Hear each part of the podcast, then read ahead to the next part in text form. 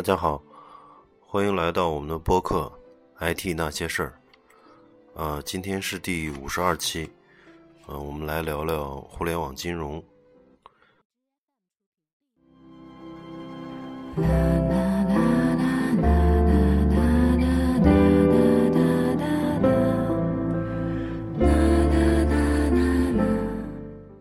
嗯，上一期呃谈陆港互联网的差别，呃，这一期节目得到了荔枝的推广，呃，有了两万多的这个人次的收听，啊，在这里感谢荔枝，也感谢各位听众朋友，呃，现在的关注呃人数已经超过了四千六百人。呃，大家的这种鼓励和支持是我们把节目办下去的动力。呃，也欢迎大家关注我们的微信公众号啊，IT 那些事儿。嗯，在在公众号上，我也会不定期的发一些文章。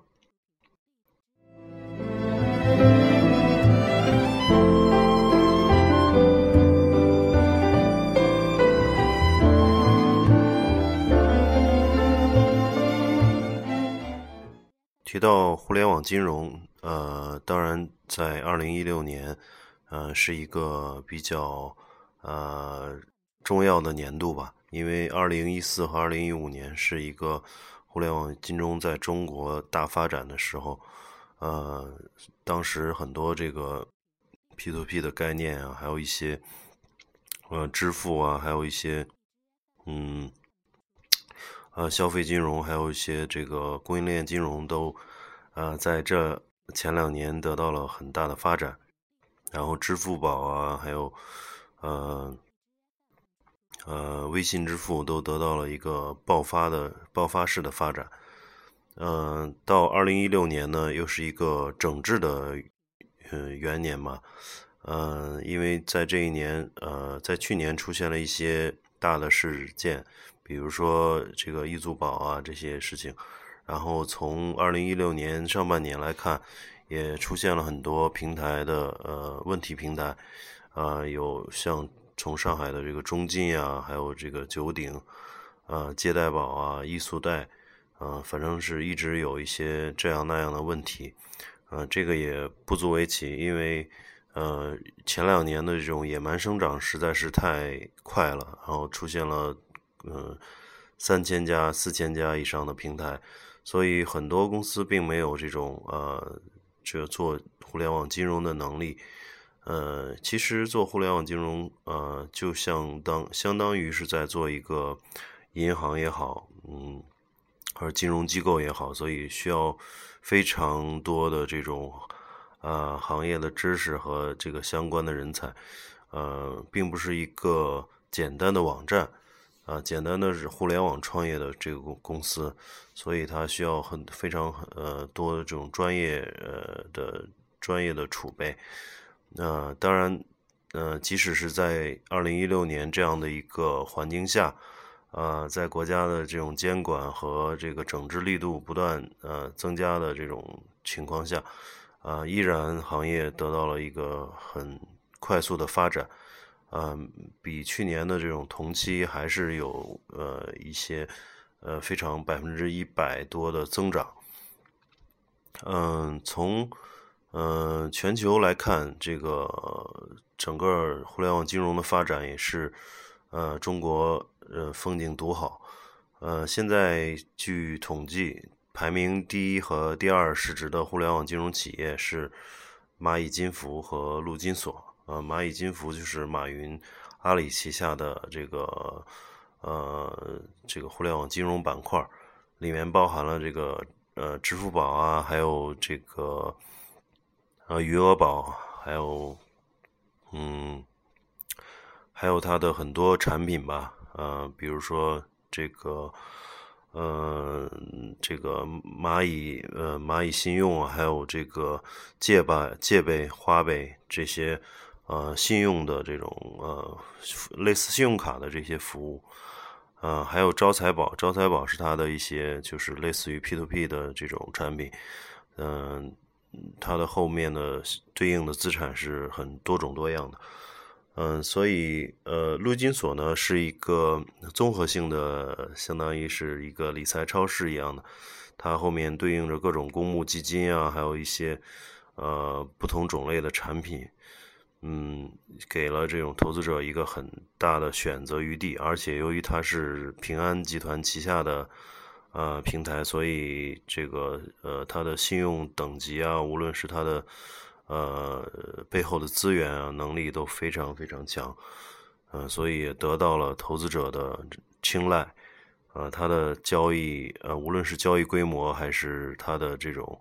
呃资产总量，都是在行业内名列前茅。嗯，我们说这个在呃，在这个互联网金融大发展的时候呢，其实也是对一个。银行的一种倒逼，呃，也会去对银行做一些这个呃倒逼的改革。呃，其实，在国际上来看，这个欧美从经济危机，就是在零八年的那个金融危机以来，呃，银行业在欧美的职位已经缩减了很多，呃，据说缩减了有七十万个职位。呃，那么很多的这种支行啊，还有这种营业部被呃这种科技金融所代替。所谓的科技金融呢，是在现在在国内提的比较多。实际上，它主要就是用互联网呃和技术手段，呃去呃优化银行的一些业务，使得它的终端客户通过这个互联网和这个手机的 App 就能与银行。呃，这个取得业务上的联系，呃，所以很多时候运用这些科技手段，就把相应相关的人力去呃减掉了，所以这是一个未来是一个大的趋势。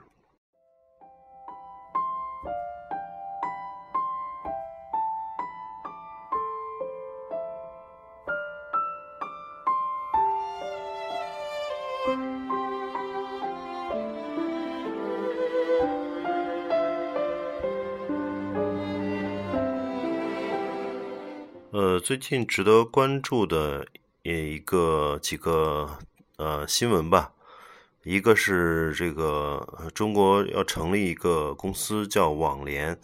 嗯，然后说是所有的支付公司呢都通过网联来接入银行，相当于呃原来是发了二百多张的支付公司的牌照，然后这些支支付公司直接去接银行。嗯，然后现在出现一个网联，类似大家都管网联叫银联的兄弟，那么网联呢就作为一个相当于是一个门户，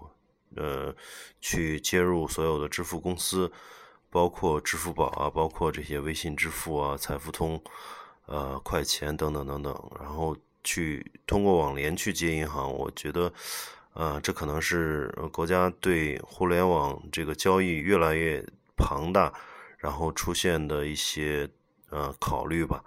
呃，因为这样子做一个中间层网联来做的话，所有的交易数据啊，还有这些客户的信息，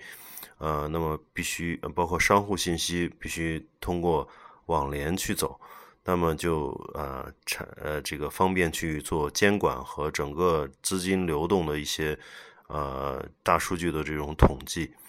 呃，这都是呃，我觉得都是一个从监管层的一个呃考量吧。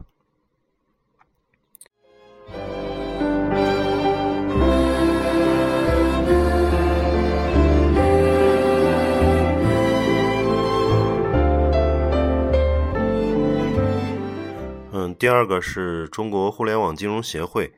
呃，开放了第二批的这种注册，但是呢，没有对外公开。啊，所以有一百多、一百四十多家会员单位加入了中国互联网金融协会。那么，这个协会被认为是目前最权威的，啊，由由这个一行三会去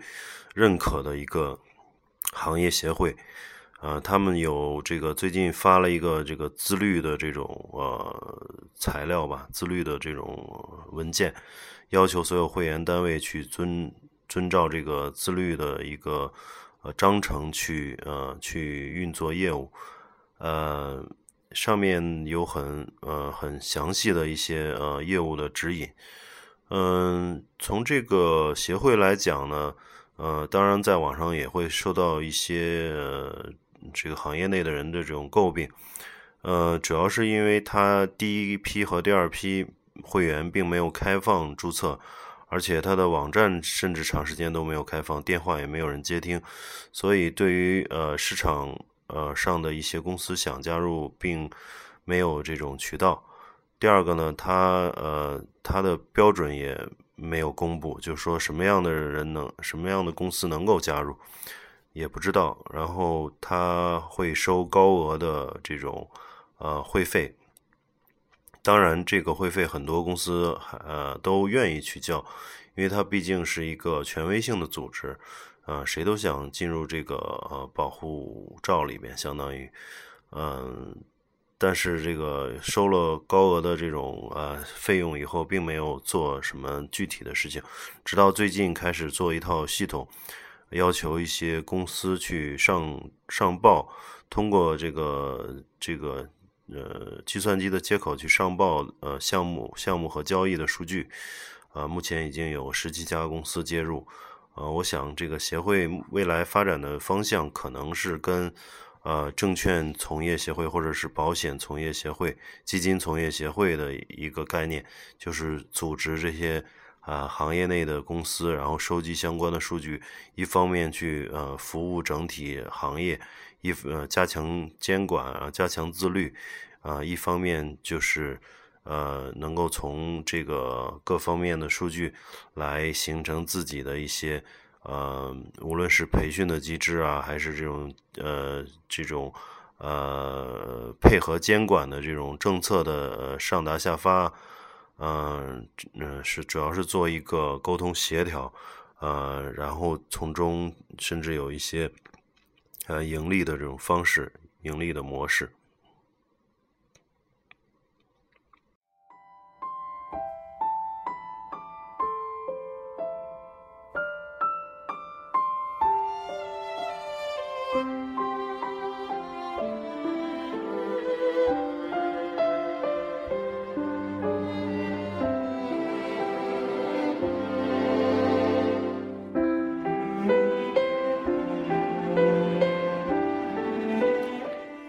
然后今年很多呃互联网金融公司都开始鼓吹科技金融的概念，甚至在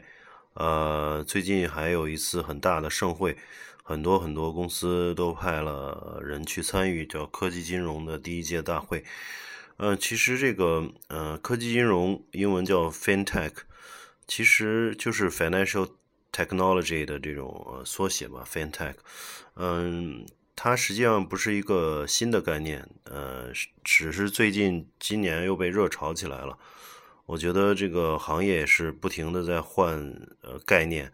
也在像其他互联网的这种概念一样，就是呃什么呃面向服务的架构啊，还有什么大数据啊、云计算啊，其实每个公司都在说这些，但是真正能够把这些。呃，技术用好的，或者说真正能称得上科技金融的，其实并不多。嗯，很多都是打着这个招牌去，呃，提高自己的形象，或者说把自己办得更高大，呃，更高大上一些。然后有的公司说，呃，能够自动的在后端去呃为匹配呃资产啊。智能的去呃去做那个债权转让，其实后来都发现是呃是手工的、人工的，或者说并没有实现的这种东西。嗯，其实科技金融呃依托主要是像这些大数据啊、云计算这些东西，但是呃，我觉得市场上百分之九十以上的公司并没有这种大数据或者云计算的基础。啊，仅仅服务器放在云上，这个我觉得不能说叫云计算。嗯，真正能做云平台的公司，毕竟呃是少数的。嗯，目前来看，只有阿里啊、腾讯啊、京东这些呃数据量极大的这种公司才有呃基础做这些事情。嗯，然后呃，包括现在一些公司在做智能投顾。呃，其实，在国外，这个智能投顾还是很呃，已经发展了一段时间，甚至发展了十几二十年了。呃，国内在热炒这些概念，实际上这个智能投顾做的好与不好，或者说后端是怎么匹配的，自动匹配的吗？还是有模型、有算法做匹配，还是人工匹配，都是一个模棱两可的东西。所以，呃，目前在国内。做得好的，据说有那么几家是从呃这个团队是从华尔街回来，然后针对一些高净值用户做一些呃资产的匹配，也就是给他们通过算法去算出一套符合他们的这种呃风险承受力的一些呃最佳的资产组合，呃里面会包含各种呃这个股票啊债呀。呃，还有基金啊，还有呃，嗯，比如说 P2P 产品啊，还有一些外汇啊，还有这个海外的资产配置，嗯，所以这是对于呃资金量大到一定程度，呃，就是高净值的这种呃投资者还是非常有价值的，因为你的钱如果非常多的话，嗯，不能把一这个钱放在一个篮子里面，应该去。呃，放在多个篮子里面，甚至多个区域，呃，不同产品、不同风险的这种呃金融产品里面，那么会需要一套呃算法，或或者说需要一个呃这种投资的这种组合，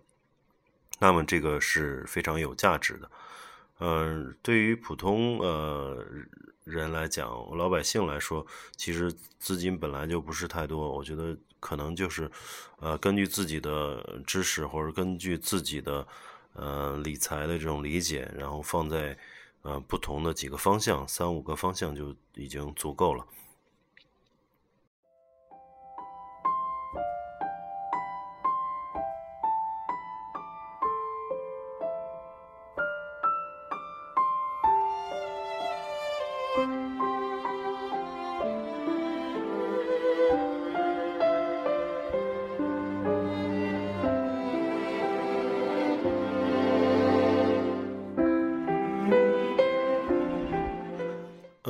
我觉得从国内来讲，就是从老百姓的角度来讲，还是需要了解一些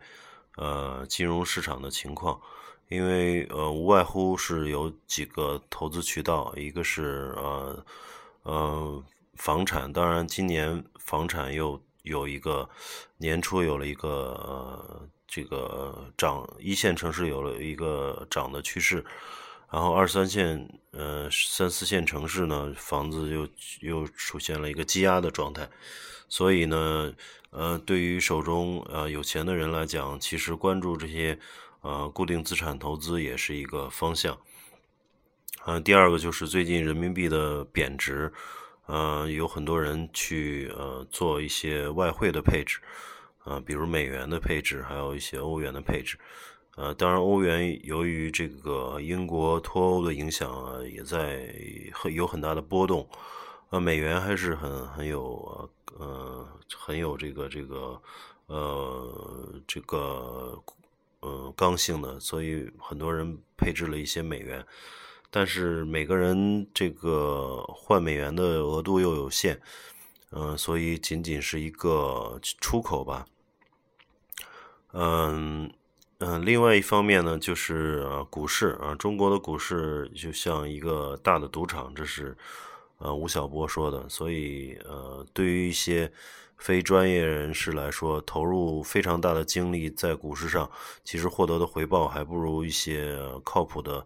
固定利息投呃投资来的合适。呃，然后就是一些信托啊，还有一些私募基金，呃，对于手上有百万以上的资产的人。呃，都可以考虑。然后，呃，私募呢，主要是看这家公司的这种运作能力，然后这种背景和资质。呃，然后信托呢，也是就是看到这个呃募集的这个资金的投向是在哪些。呃，最好不不是在现在经济过热的一些行业，呃，这样能够避免由于经济波动带来的这种影响。因为最近一些呃一些信托也出现了问题，一些呃甚至一些企业债呃，都发生了大面积的逾期或者违约，嗯，所以，呃，就对对于投资者来讲，呃，应该去注注意这个，呃，宏观经济的形势，也要注意你投资所在行业的发展，呃，尤其是还要关注这些公司、这些操盘者的这种情况。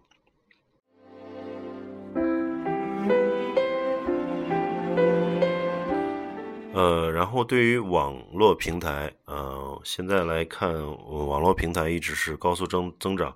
然后国内已经有了呃一亿以上的呃投资者在这个网络去理财，呃，其实当时的这个呃这个马云的这个。呃，余额宝其实普及了非常多的人，至少有好几千万人是从余额宝开始呃做网络理财的。然后现在很多年轻人，嗯，这个手里仅有的那么一点钱，也不愿意放在银行了，然后用手机这个 APP，呃，随时可以投资几个网络平台，然后获取这个比银行高呃两三倍的一些收益。呃，这个都是呃挺好的一件事情，因为国内其实对于银行来说，他们一直是这个躺着赚钱。呃，之前也说了，就是工行是一度成为全球最赚钱的银行。啊，他们当然是有垄断性的这个优政策优势，而且这几十年来一直享受中国经济高速增长所带来的红利。嗯。但是最近，呃，随着中国经济的放缓，很多行业出现过剩，啊，大国家呢逐渐把这个经济倾向于呃内需，也就是消费。那么消费就不得不不说这个信用卡，呃，其实国内的信用卡还远远普及度远远不及国外，呃，只有百分之四十左右的普及度，嗯，还有很多很多的这种消费的需求。呃，分期的需求现在慢慢的被互联网公司所抢占，啊，无论是蚂蚁金服的借呗、花呗，呃，还有这个京东的白条，还有数不清的这种 P to P 公司的消费贷产品，都在呃和银行做竞争，嗯，那么对于老百姓呃来说呢，其实手里如果有钱的话，呃，我觉得就是如果让所有的钱躺在银行里。呃，然后银行让银行以极低的成本获得了你的这个资金，啊，他们再去呃贷出去，啊，获取高的收益，其实，嗯，其实来对个人来讲是一个损失，因为这个银行的利息是远远跑不赢这个 CPI 的增长的。但是呢，呃，这个无论是不放在银行呢。呃，在外面去做互联网上的投资呢，需要一定的这种行业知识，所以我建议就是每个人都应该花一部分时间来学习这些东西。嗯嗯，我觉得学习这些东西呢，能够让你去呃获得呃能跑赢这个 CPI 的这个利息，呃，然后每年去呃挣得一些呃，比如说一次出去旅游的钱啊，或者一些。你开车加油的钱，我觉得是一个呃挺好的事情。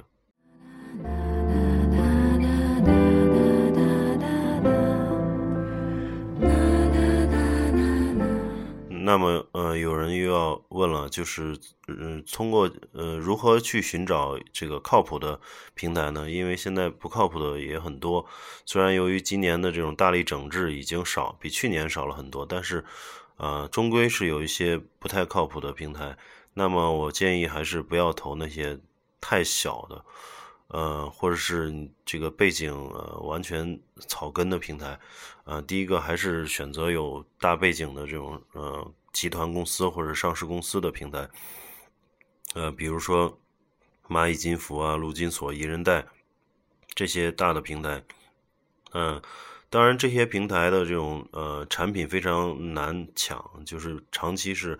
呃售罄的状态，呃，经常是买不到。但因为它风险呢非常低嘛，啊，都有上市公司背书或者是一些大的集团的背书，所以它的产品利率也相对比较低，啊，也就在五和五到八年化之间，啊，这是一类。然后另外一类就是这个有一些集团背景，那么它呃你会你你去需要去研究一下这个集团的情况，比如说啊现在现在的恒大啊还有这个金地啊这些地产公司也都有相应的啊 P to P 网站，呃那么这些。平台呢，你要看清楚他们的一个是他们的这种项目情况，第二个呢是呃这个呃看呃看他们的这种融资的杠杆率。呃，简单举个例子，就是说如果这个地产公司市值是五百个亿，那么它的平台每年交易三五十个亿，我觉得都是啊这个杠杆很低了。因为对于这个上市公司来讲，这个交易平台。呃，所融到的钱，呃，完全能够被它的交易额，被它每年的这种呃利润，或者说每年的这种呃每年的这种营业所覆盖。嗯，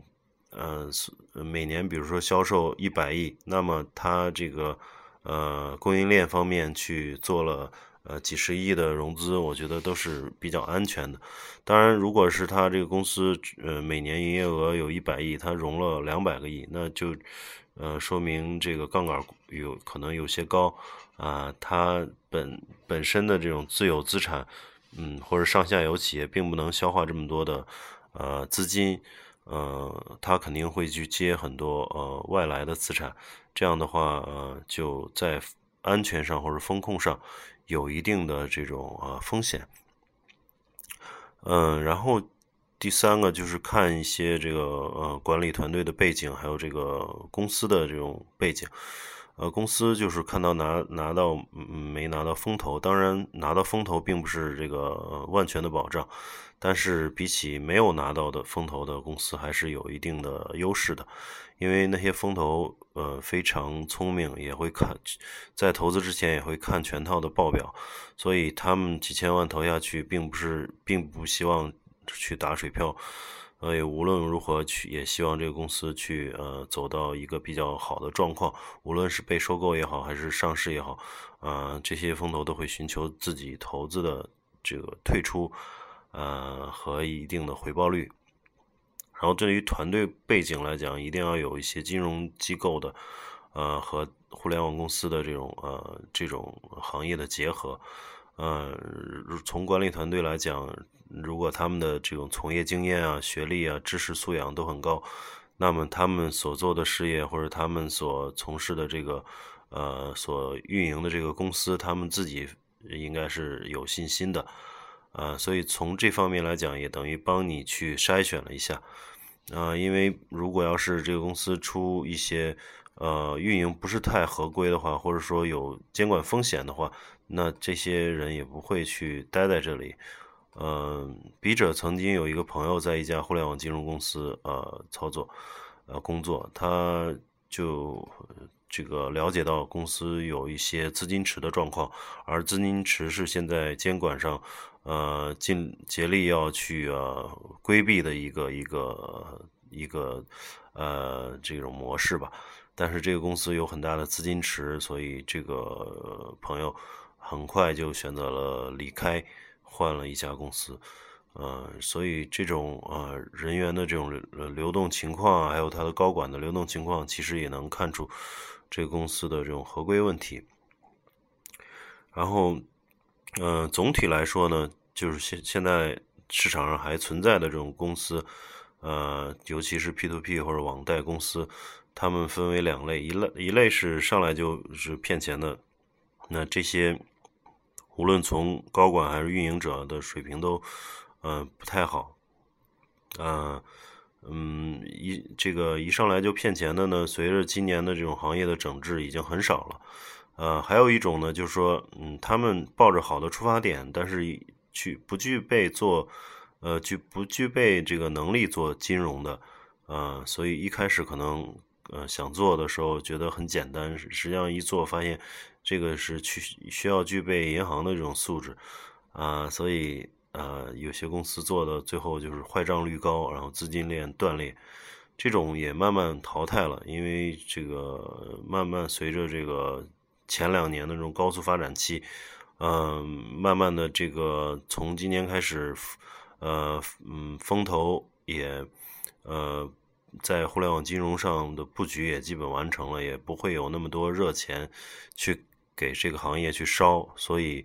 呃，网站给投资者的利息也在看到是逐步降低的，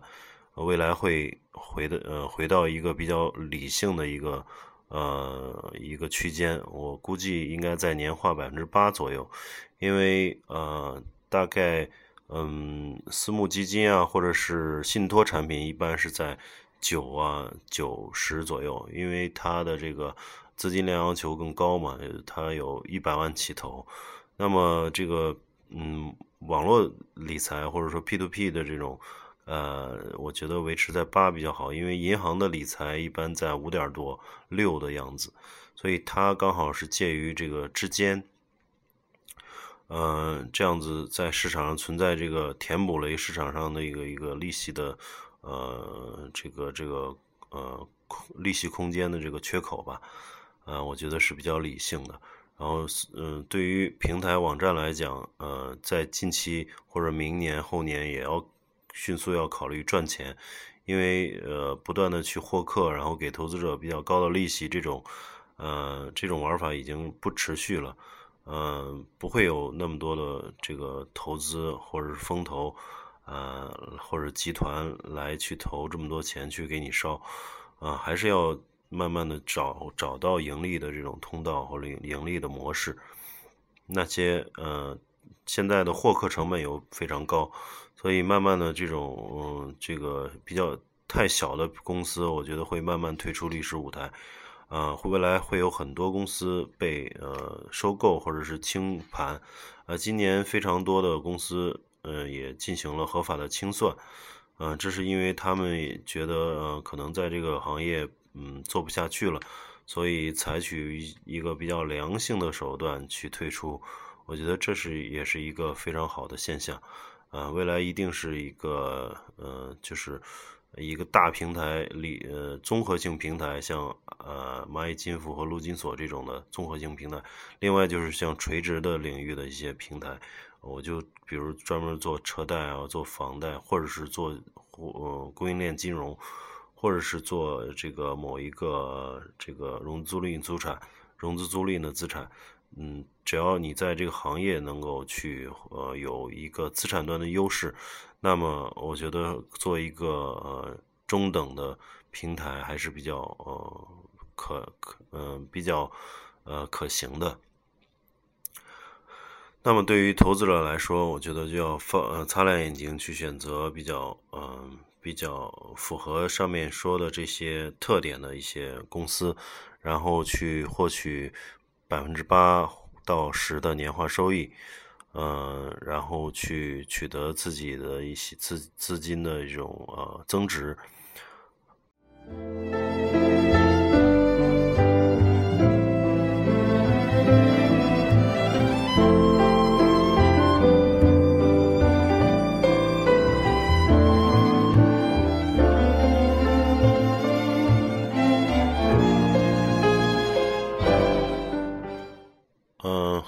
那么今天我们主要聊了聊这互联网金融的发展和如何鉴别，嗯，好的投资平台。希望嗯这些内容对大家有益，呃，有什么问题也可以关注我们的公众呃微信公众号 “IT 那些事儿”，在后台留言，呃，我们可以去呃在微信公众号里面做解答。嗯，然后也有什么意见或者建议，也希望再给我们留言。呃，好的，那我们这期先聊到这儿，下期再见，谢谢收听。